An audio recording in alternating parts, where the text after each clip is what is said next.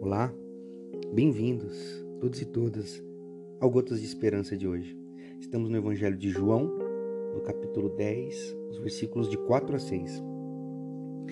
Jesus continua dizendo: Quando estão fora do aprisco, ele as conduz e elas seguem porque conhecem a sua voz.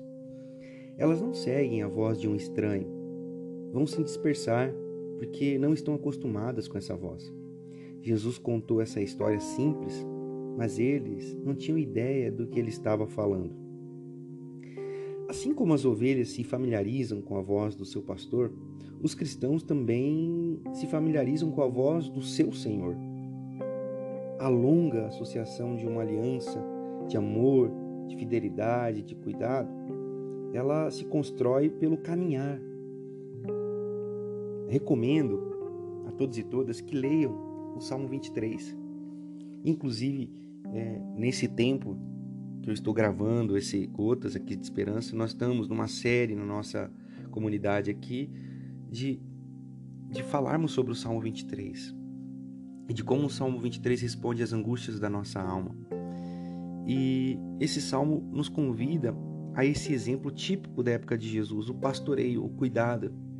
As ovelhas ouvem a voz do pastor, e elas sabem que elas podem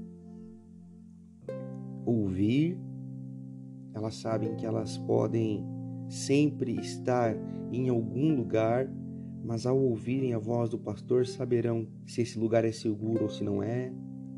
Elas sabem que elas podem ir e voltar, porque o pastor ele é a porta de entrada para sair e entrar em segurança e elas sabem que são livres para ir, para vir, para viver, mas permanecem sempre atentas à voz do pastor.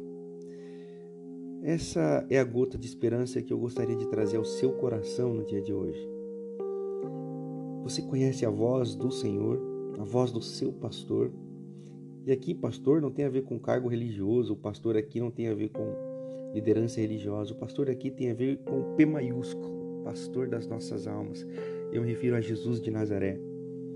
Você conhece a voz dele, você consegue ouvi-lo dizer, você consegue ouvi-lo falar e conduzir você para águas tranquilas e pastos verdejantes?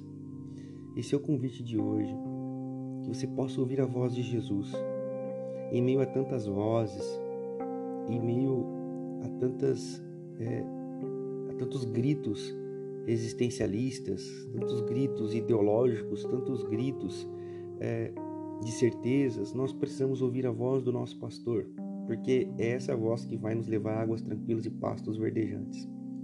Essa voz é a voz de amor, essa voz é a voz de acolhimento, essa voz é a voz de esperança, essa voz é a voz que está dizendo vai ficar tudo bem. Essa voz é a voz que está dizendo está tudo bem. Essa voz é a voz que vai dizer: Eu vou cuidar de você. Essa voz é a voz que diz: Vinde a mim, vocês que estão cansados, sobrecarregados, fastigados pela religião, e eu vou aliviar o fardo, peso de vocês, e lhes darei um fardo e um jugo que é leve e suave. Que você possa ouvir essa voz no dia de hoje. Essa é minha oração. Que assim seja.